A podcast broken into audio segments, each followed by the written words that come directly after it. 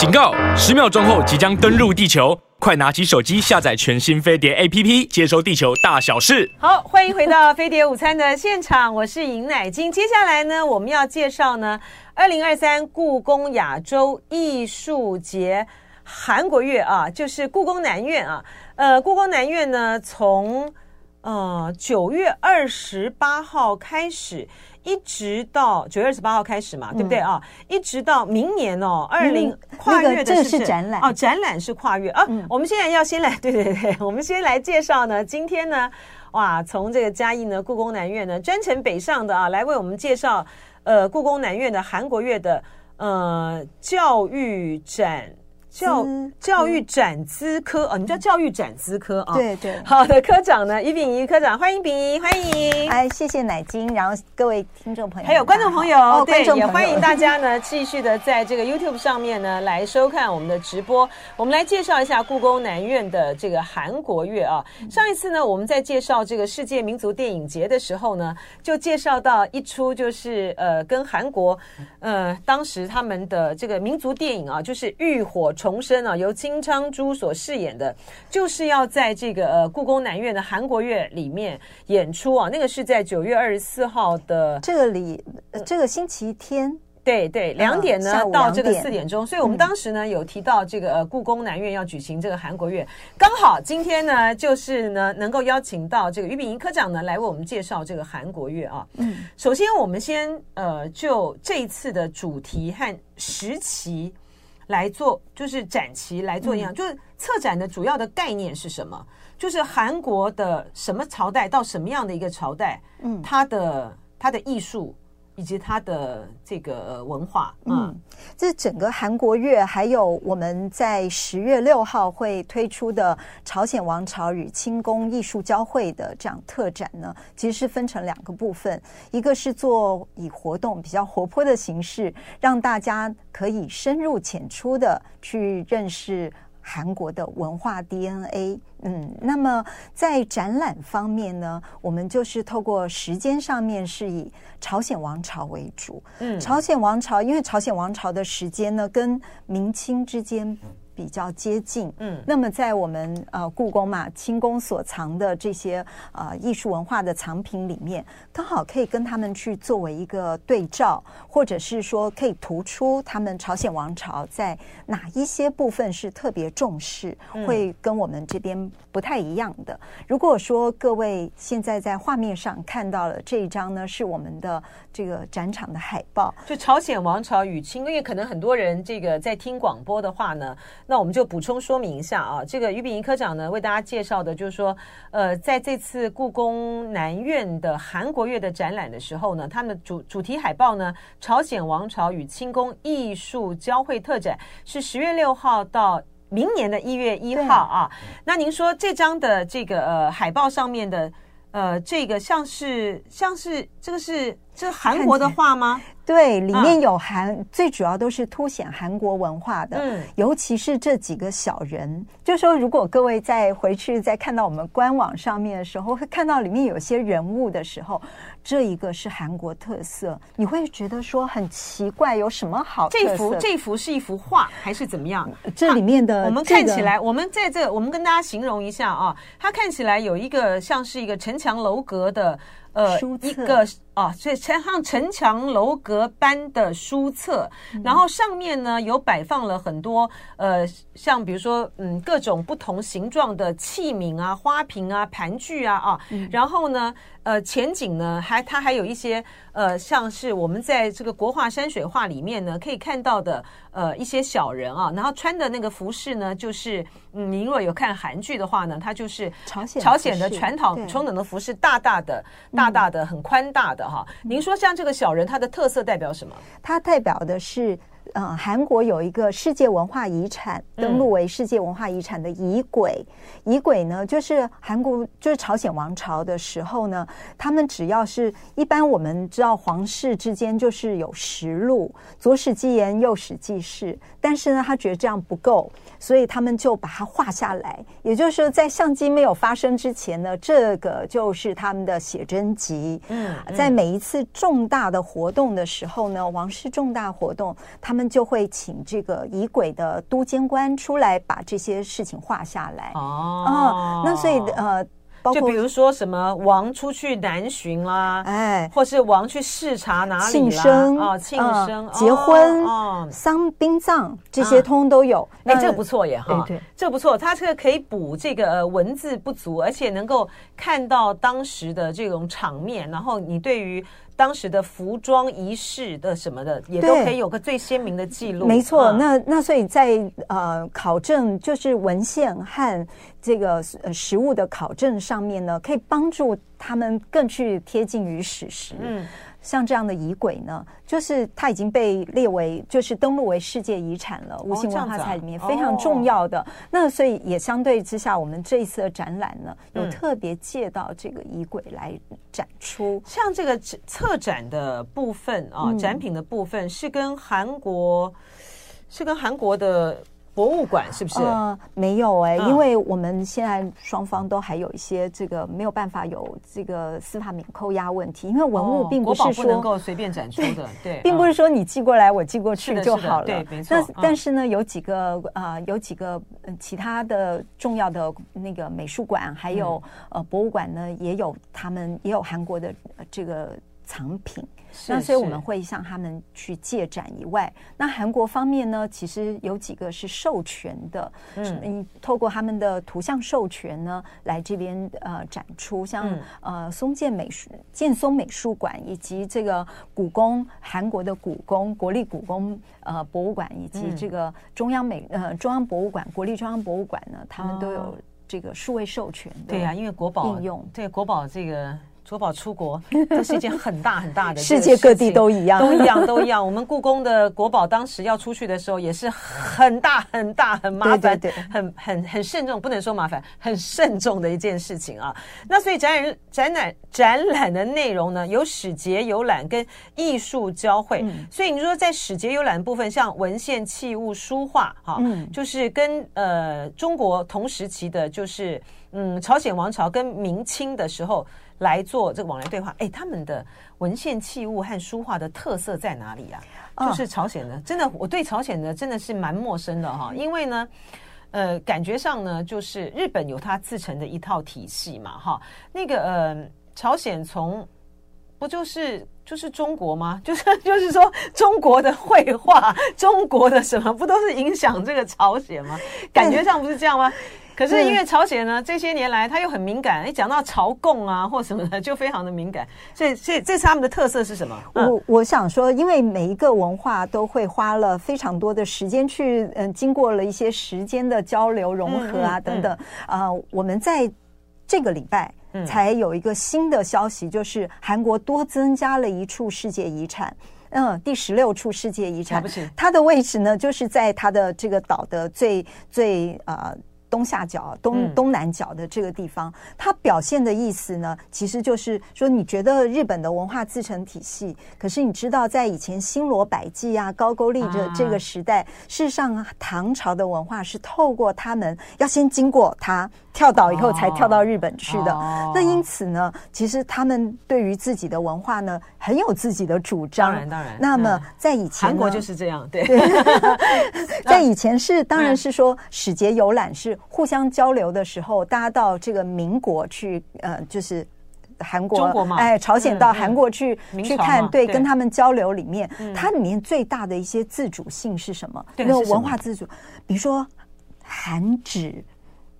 韩纸纸张真的是纸张吗？纸张其实本身就是一个非常了不起的一件事情。对，然后那他们在这个绘画交流里面呢，他们的绘画呢。比较不拘束，比如说申润福，大家知道，就看这个《风之画师》知道申、嗯、还看韩剧哈，嗯、只是他性别乱乱指而已。但是呢，申润福的画呢，跟就是明代那种规规矩矩的，嗯，嗯，就是正式三观的这种呢，差很多。哦，那还蛮有趣的，哎，很有趣，很有趣哦。所以说，哎，这就是这也可以可以看得出来，这种所谓的呃是。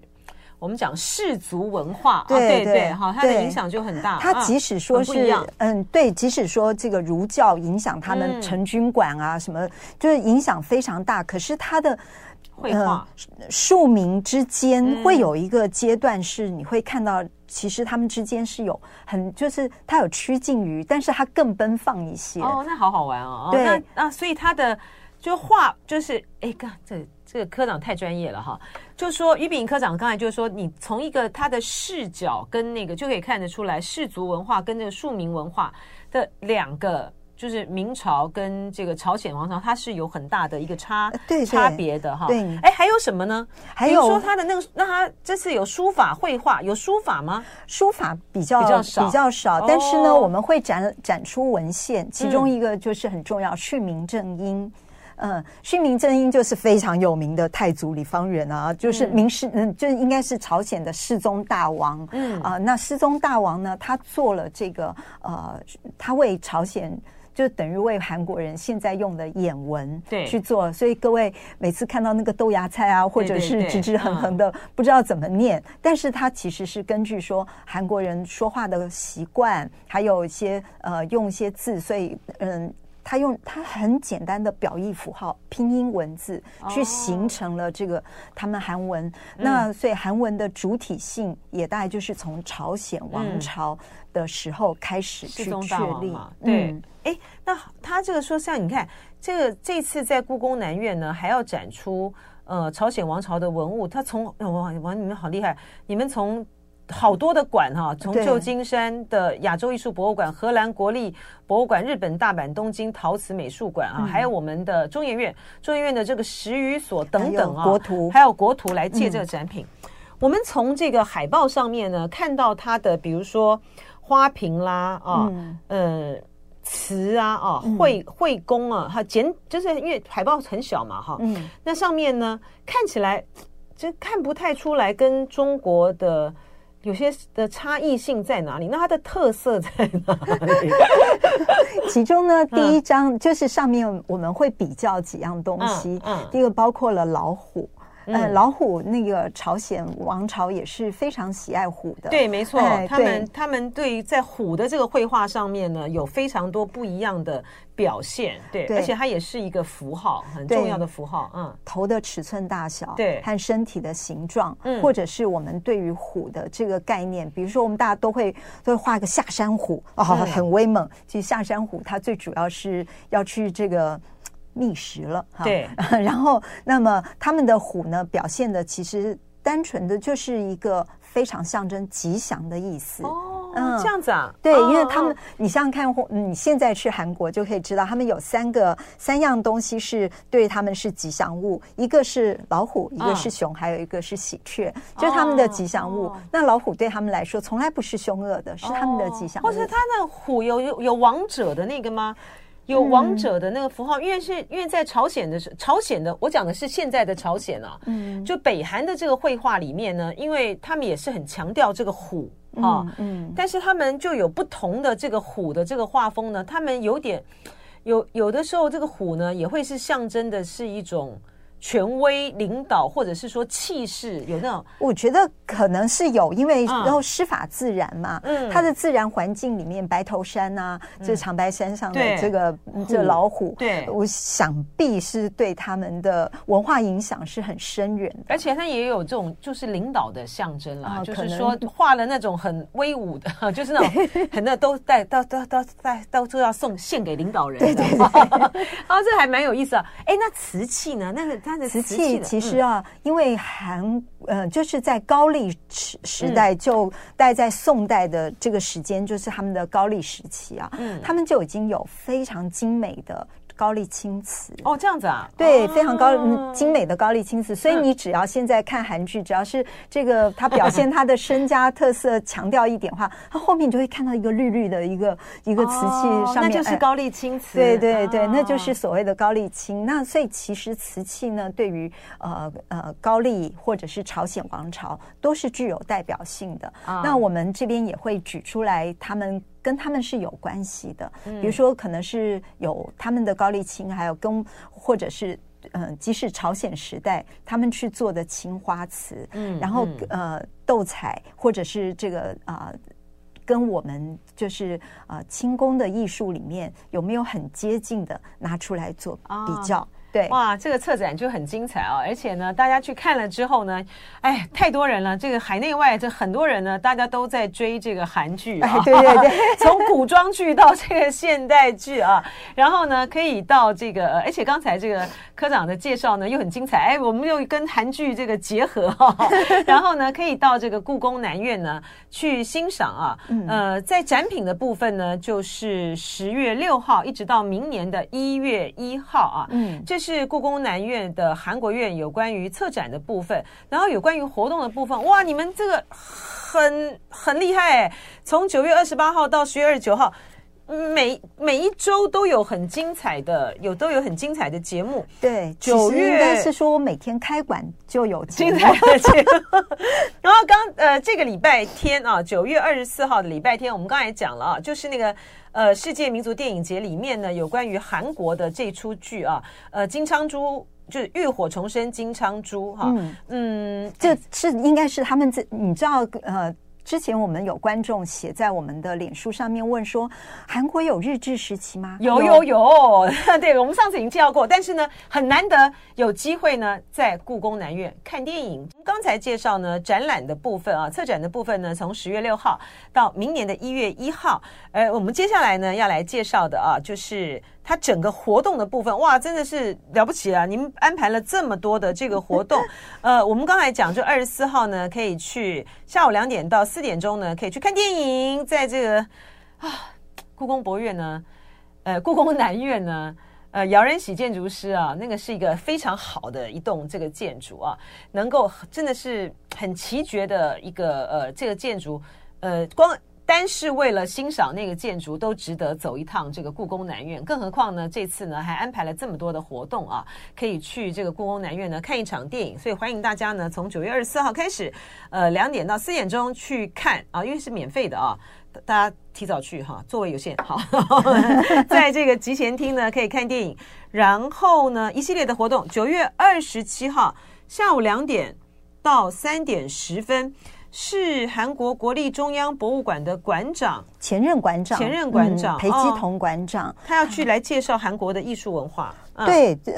你大家都知道，因为我这次我们的韩国月的呃这个活动是以探索韩国文化的 DNA 为主题。嗯，那那文化 DNA 从博物馆来讲，应该是最集合、最过瘾的了。是，那所以前馆长呢特别来台湾，然后呢呃这一场呢。演讲，大家不要担心，你只听得懂安妞哈塞哦，没有关系。那因为我们现场有政治大学的林佑义教授来协助我们做翻译，就口译啊。对，而且我们的故宫博物院院长呢，肖宗煌呃院长呢，他会亲自到这个南院来主持这一场啊。嗯，想对于而且不止这一场啊，就是要想要对于韩国的呃艺术啊，就是它的艺术的历史呢。嗯，有更深入的了解的话，听完这场就继续。你反正已经到了故宫南院了，是吧？啊，再听一场哈。他接下来的 呃第二紧接着第二场呢，就是韩国高丽大学的文化遗产融合学部的郑教授啊，方炳善，他要来谈的是朝鲜的艺术史啊。对，嗯嗯，方炳善教授呢是这次我们最主要的策展顾问，嗯、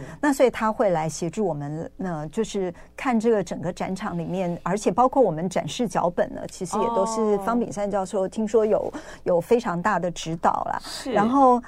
最重要的，接下来就是他的演讲结束，对不对？对对对，你晚上不要担心，因为晚上我们有开幕式啊。哎，你们的开幕式要有服装秀，哎，嗯，对，没有这个服装秀呢就不亮了。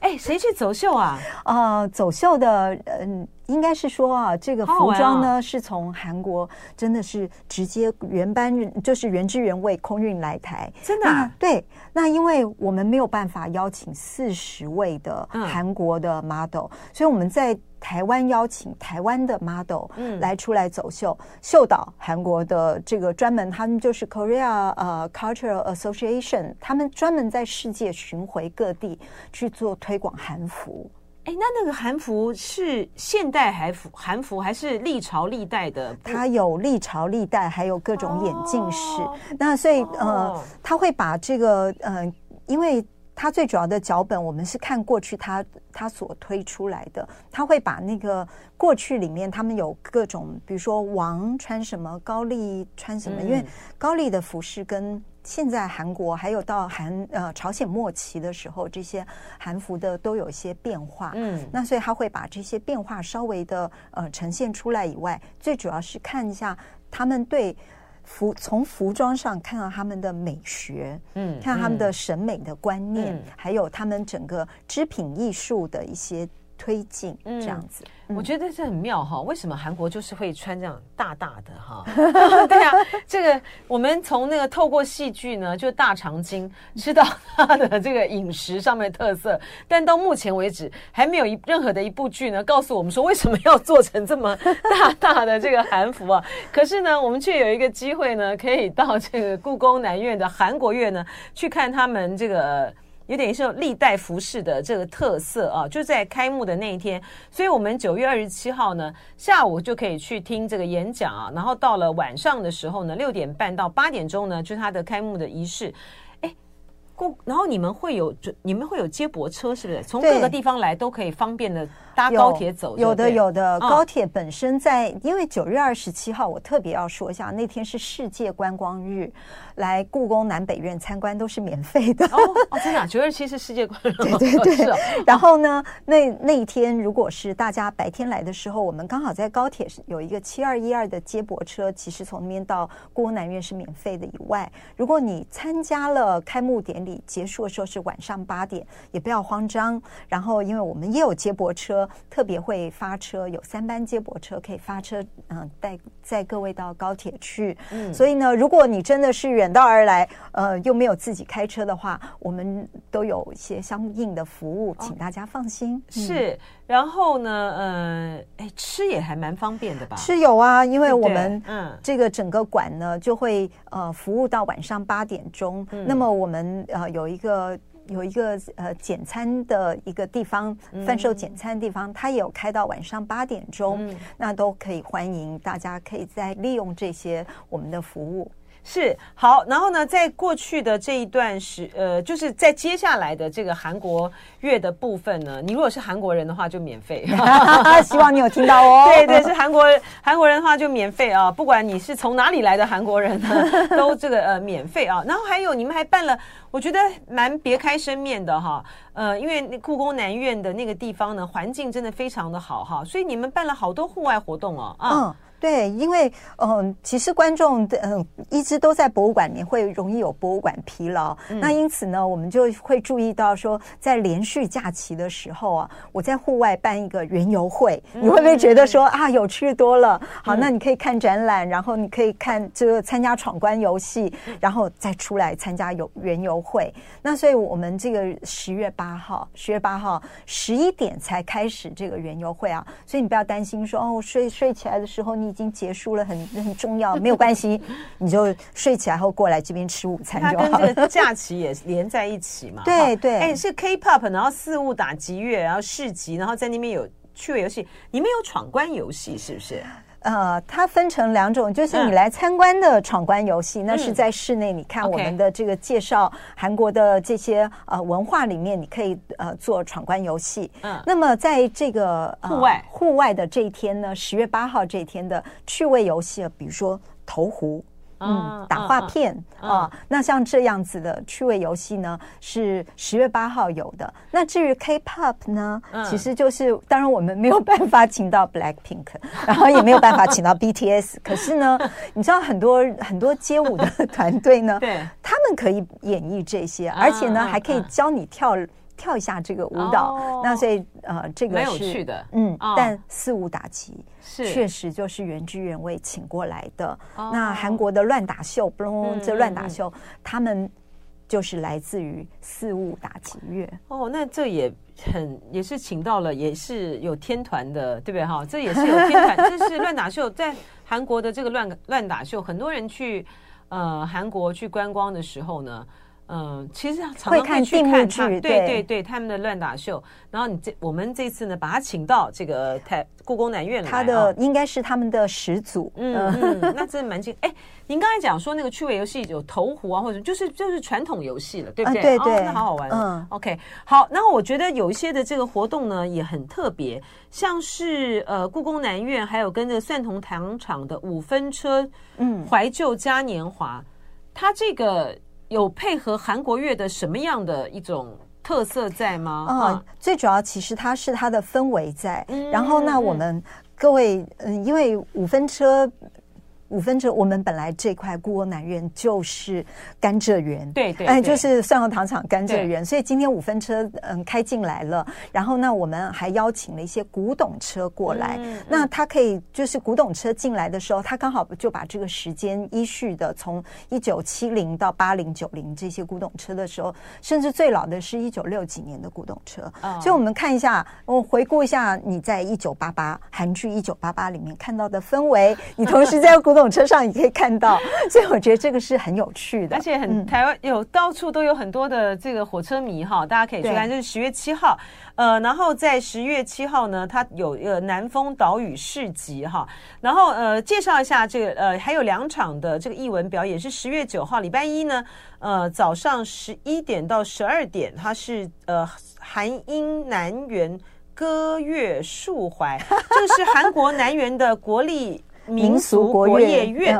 啊，国乐院来演出的啊。对，这个这场其实非常的珍贵啊，因为我们当时啊请他们过来，这个消息发布了以后，呃，好像是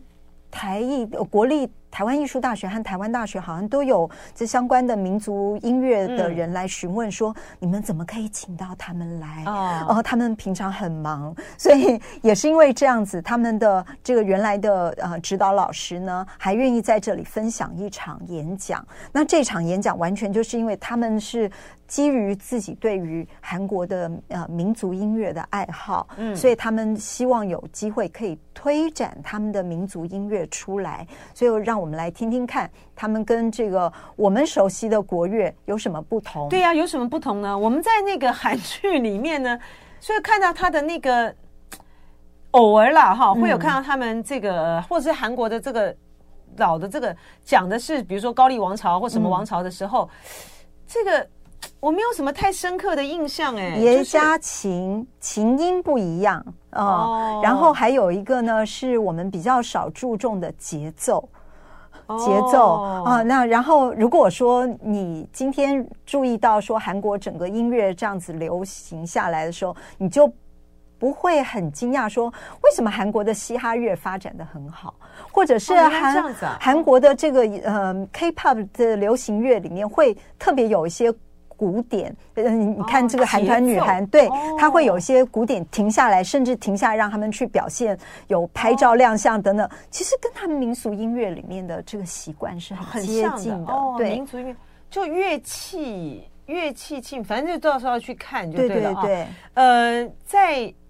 就因为台湾像比如说这个台师大也有民族音乐系啦，很多都有这个民族音乐系。就说呃，民族音乐传统这个像音乐。它的弦乐器器皿以及这些都会影响它的这个乐声，然后每个每个朝代它的不同的这个发展跟特色啊，嗯，就会就会在这个呃乐器上面，或者是说嗯表现手法上面呢，展现出嗯，比如说啊，明朝上什么乐，清朝上什么乐啊，然后宋朝的时候是什么乐，所以我们也可以在十月知道朝鲜上上什么乐，对啊，刚才你讲节奏啊，那是很好玩。还有一个就是呃，十月二十九号礼拜天的呃下午两点半到三点半的是韩国意味。